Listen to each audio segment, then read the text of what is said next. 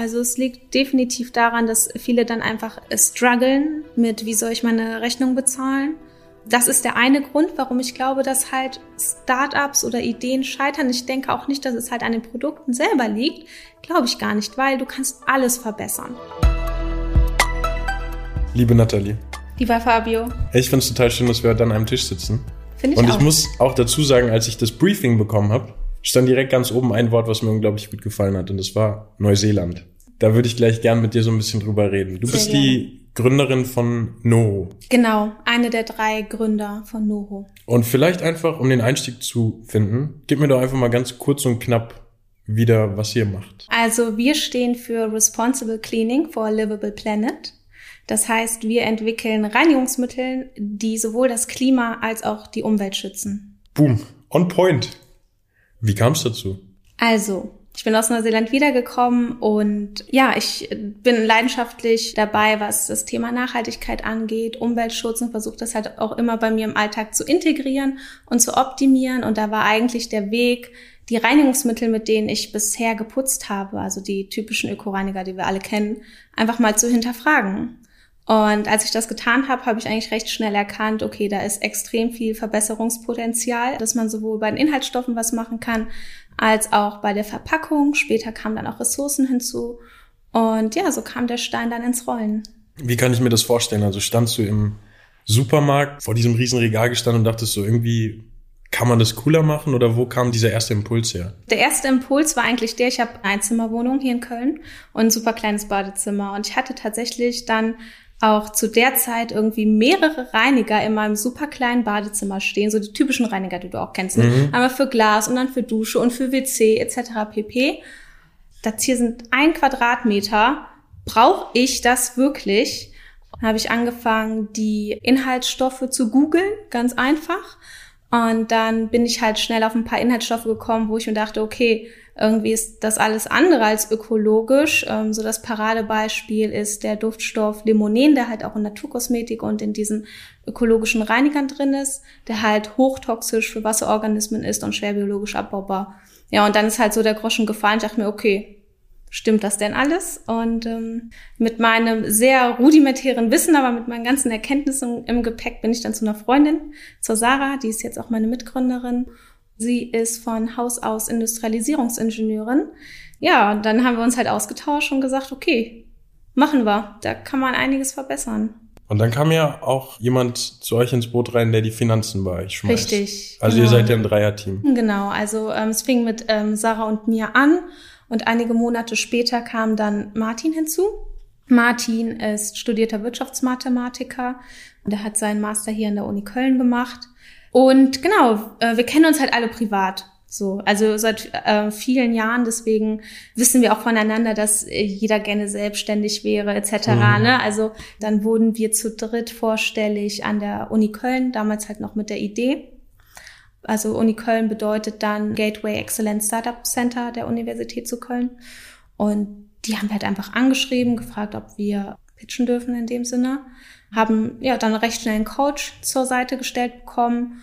Und dann ging halt so das ganze Inkubatorenprogramm los. Was waren die ersten Schritte, die, die ihr gemacht habt, um das Ganze an den Start zu bringen? Die allerersten Baby Steps kannst du dir so vorstellen, wie wenn du eine Hausarbeit schreibst an der Uni. Du recherchierst erstmal nach Literatur zu diesem Thema, also alles Mögliche. Wir haben halt nicht nur gesagt, okay, wir möchten die Inhaltsstoffliste so kurz wie möglich halten, nur das, was wirklich notwendig ist, sondern wir möchten halt neben den Inhaltsstoffen noch gucken, welche Ressourcen werden überhaupt eingesetzt, um diese Inhaltsstoffe zu erzeugen. Und dann gibt's halt neben Inhaltsstoffen und Ressourcen auch dieses große Verpackungsfeld. Warum ist das eigentlich in Plastik verpackt? Ist das wirklich notwendig? Was gibt's für alternative Materialien? Und so haben wir uns wirklich sehr intensiv mit allen drei großen Feldern letzten Endes auseinandergesetzt. Wir sind dann natürlich irgendwann auf unsere Grenzen gestoßen. Also wir haben gesagt, okay, bis hierhin können wir uns das alles selber beibringen und Wissen aneignen und Erkenntnisse gewinnen. Aber jetzt ist der Punkt da, da müssen wir wirklich mit Experten vom Fach sprechen. Dann haben wir ganz, ganz blauäugig, ich weiß nicht wie viele, war ein hoher zweistelliger Betrag an E-Mails rausgehauen an verschiedene Uniprofessoren, die halt Spezialisten sind zu den einzelnen Fachgebieten. Genau, und so konnten wir dann halt erst nach und nach überhaupt diese Idee, die wir im Kopf hatten, konkretisieren und hatten so eine ungefähre Ahnung, okay, wie kann das Produkt aussehen? Und das hat einige, einige Zeit gedauert, bis, bis wir dann an diesen Stand gekommen sind. Was ist das für ein Gefühl, wenn man auf einmal von einer Idee wirklich dann die eigenen Produkte in der Hand zu halten, wo man sagt, hey, das kann ich dir geben, du kannst es anfassen, ja. du kannst es benutzen und du kannst es kaufen. Irre. Es ist einfach absolut irre, dieses Gefühl. Es war schon total verrückt, als wir überhaupt den ersten Prototypen da in der Hand gehalten haben und damit das erste Mal so äh, nach Hause genommen und dann dort unseren eigenen Haushalt damit geputzt.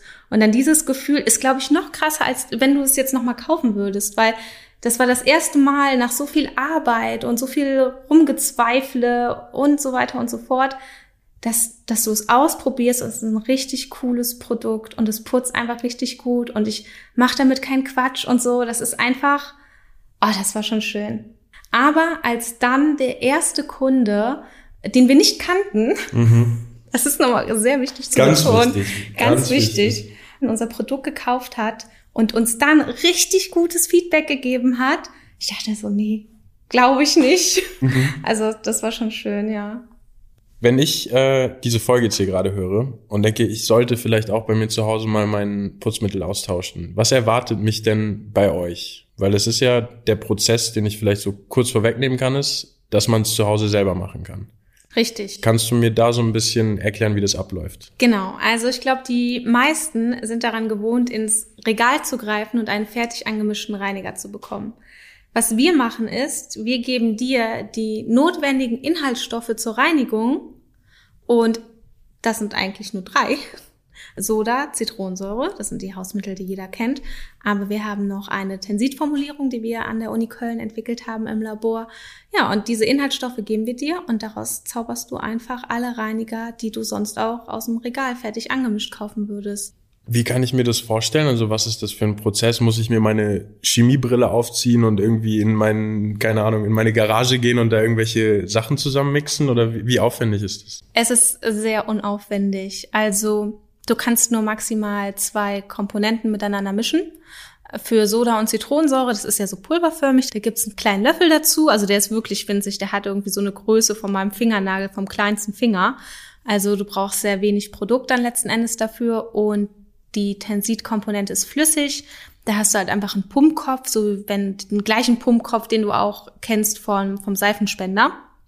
Dann kriegst du deine Putzmittelflaschen, da pumpst du dann halt das Tensit rein und mit dem kleinen Löffel gibst du das Soda oder die Zitronensäure dann halt eben in die Flasche, füllst das mit Wasser auf und fertig ist die Laube.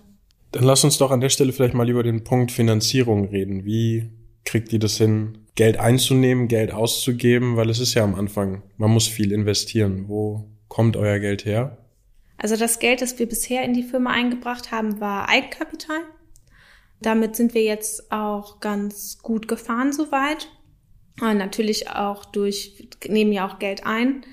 Aber es ist schon so, dass wir aktuell merken, dass wir dringend ein Investment brauchen, um einfach vieles zu professionalisieren, wie unseren Markenauftritt, um die Rohstoffe einzukaufen für vernünftige Preise und so weiter und so fort. Also wir merken, dass wir da halt gerade so ein bisschen aus allen Nähten platzen und dringend ein Investment brauchen. Habt ihr da schon die ersten Schritte unternommen? Also wir hatten schon Kontakt zu Business Angel. Die haben wir jetzt nicht aktiv gesucht. Die sind uns in dem Sinne zugeflogen.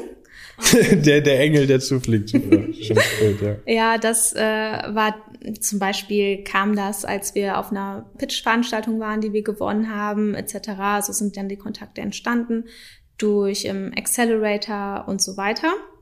Das ist ja auch für uns ein komplett neues Thema, Finanzierung. Wie geht man halt in so Gespräche? Was ist wichtig? Was sind Do's und Don'ts? Und ähm, die sammeln wir gerade. Und wir haben aber bisher noch nicht gesagt, okay, wir gehen da jetzt systematisch ran. Das werden wir jetzt aber tun. Und für euch war ja auch, was ich mir gut vorstellen kann, das Gründerstipendium NRW ein, ein wichtiger Faktor, der das Ganze mhm. auch nochmal so ein bisschen ja, leichter vielleicht für euch gemacht hat, dass einfach man weiß, hier kommt ein bisschen Geld rein, man kann sich auf seine Arbeit konzentrieren, was ja auch immer mal wieder schwierig wird, wenn die ganze Zeit dieses Thema Geld im Rücken ist. Für uns war es essentiell, das Gründerstipendium zu bekommen, Es war von vornherein klar, wenn wir es halt nicht bekommen, dann müssen wir uns mindestens einen Teilzeitjob irgendwo, eigentlich theoretisch einen Vollzeitjob suchen, damit wir über die Runden kommen. Das hätte eigentlich bedeutet, dass wir entweder so langsam mit Noho sind, dass wir den Launch wahrscheinlich noch keine Ahnung, wie viele Monate hätten verschieben müssen, oder im schlimmsten Fall hätten wir gesagt, gut, also es lohnt sich schon fast gar nicht mehr daran zu arbeiten. Ne? Ich glaube, dass gerade immer wieder diese ganze Geldproblematik dafür sorgt, dass man sich so ja verliert und eigentlich auch so diesen Grund, warum man angefangen hat, so aus den Augen verliert. Mhm. Ich finde das immer total interessant herauszufinden, warum eine Firma so heißt, wie sie heißt, weil Namen sind ja total wichtig. Und wenn wir Dinge entwickeln, dann dürfen wir einen Namen verteilen. Warum heißt Noho Noho? Noho ist Maori.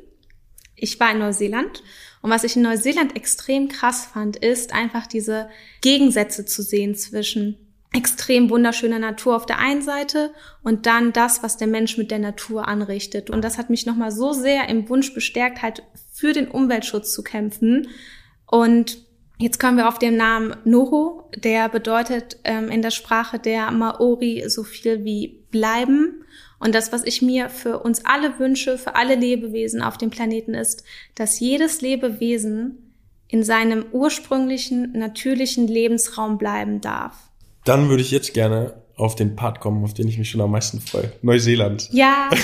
Der Fall ist nämlich, dass für mich persönlich Neuseeland meinen Grundstein für die Selbstständigkeit gelegt hat. Und ich hatte nach Neuseeland diesen Mut, einfach meinen Weg einzuschlagen. Und ich würde jetzt gerne wissen, was Neuseeland mit dir gemacht hat. Same. Ja? Ja, war auch so. Martin, mein Mitgründer, war auch mit mir in Neuseeland. Wir haben auf einer Farm gearbeitet, ähm, auf einer Apfel- und Birnenfarm, haben dort Äpfel gepflückt. Äh, wir waren in der Muschelfabrik, haben Muscheln geöffnet, drei Monate lang in der Nähe von Auckland, was eine extrem harte Zeit war. Also seitdem weiß ich, was wirklich harte körperliche Arbeit ist. Wenn du einfach mal zehn Wochen am Stück durcharbeitest und der Farmer sagt dir, ja, du kriegst Pause, wenn das Wetter schlecht ist und das Wetter wird einfach nicht schlecht und du dann einfach deine, keine Ahnung, wie viel Bins Äpfel pflücken musst am Tag, um halt irgendwie so ein bisschen, ich sag mal, den Bonus zu erreichen. Also da arbeitest du schon wirklich sehr, sehr hart. Ich glaube, vielleicht kennst du wahrscheinlich diese, diese Arbeitssituation, ne? Ja. Ich habe in Neuseeland das Arbeiten auch gelernt. Und wie sieht es aus, wenn du so ein bisschen träumst, wenn du in die Zukunft guckst du, was, was sind so die nächsten Schritte vielleicht, die, die du gerne erreichen würdest, Meilensteine, die ihr vielleicht im Team habt, wo ihr sagt, hey, wenn, wenn das nächstes Jahr irgendwie klappt oder in, in drei Jahren, so dann wäre das schon ganz schön cool. Für uns wäre es natürlich optimal, wenn wir es schaffen, im nächsten Jahr um die Produktion, weil wir produzieren ja selber, outzusourcen. Dann haben wir zu dritt so viel Zeit für andere wichtige Dinge, auf die wir uns konzentrieren können, nämlich strategische Dinge und zu überlegen, okay, wo möchten wir als nächstes hin? Was sind die wichtigen nächsten Schritte? Darüber machen wir uns natürlich auch jetzt Gedanken, aber wenn du dann halt auch trotzdem in der Produktion stehen musst und produzieren, bleibt dafür nicht so viel Zeit übrig. Deswegen wäre es für uns ein Traum, wenn wir halt irgendwann diese Zeit haben, was mir persönlich extrem wichtig ist und worüber ich mich extrem freuen würde, ist, wenn halt das Team wächst und mit richtig coolen Leuten. Das habe ich nämlich jetzt schon gemerkt, ähm, allein mit unserer Praktikantin, die so einen tollen Job macht und die so ein cooler Mensch ist. Also es macht einfach noch viel mehr Bock, wenn du auf die Arbeit kommst und da sind Dudes, die du einfach richtig gern hast und mit denen du richtig gut arbeiten kannst. Und deswegen ist für mich mit eines der schönsten Sachen, die wir erreichen können, ein großes Team mit coolen Menschen und wo wir halt einfach alle Spaß an unserer Arbeit haben. Das ist für uns das aller Allerwichtigste, dass einfach jeder sagen kann, boah, ich habe richtig Bock, Montag zur Arbeit zu kommen.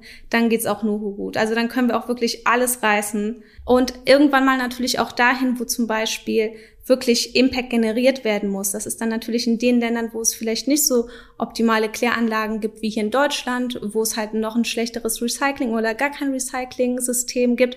Also das, das ist halt unsere große Vision. Das klingt auf jeden Fall gut. Dann würde ich sagen, Nathalie, vielen lieben Dank, dass du uns heute in deine Welt mit reingelassen hast. Und Sehr gerne. Ich bin total gespannt, wo die Reise bei euch hingehen wird. An der Stelle würde ich sagen, sind wir raus. Und falls du jetzt Lust hast, eine weitere Folge oder eine spannende Gründergeschichte zu hören, kannst du das super gerne tun unter gründen.nrw oder auf der Podcast-Plattform deiner Wahl. Das war's für heute.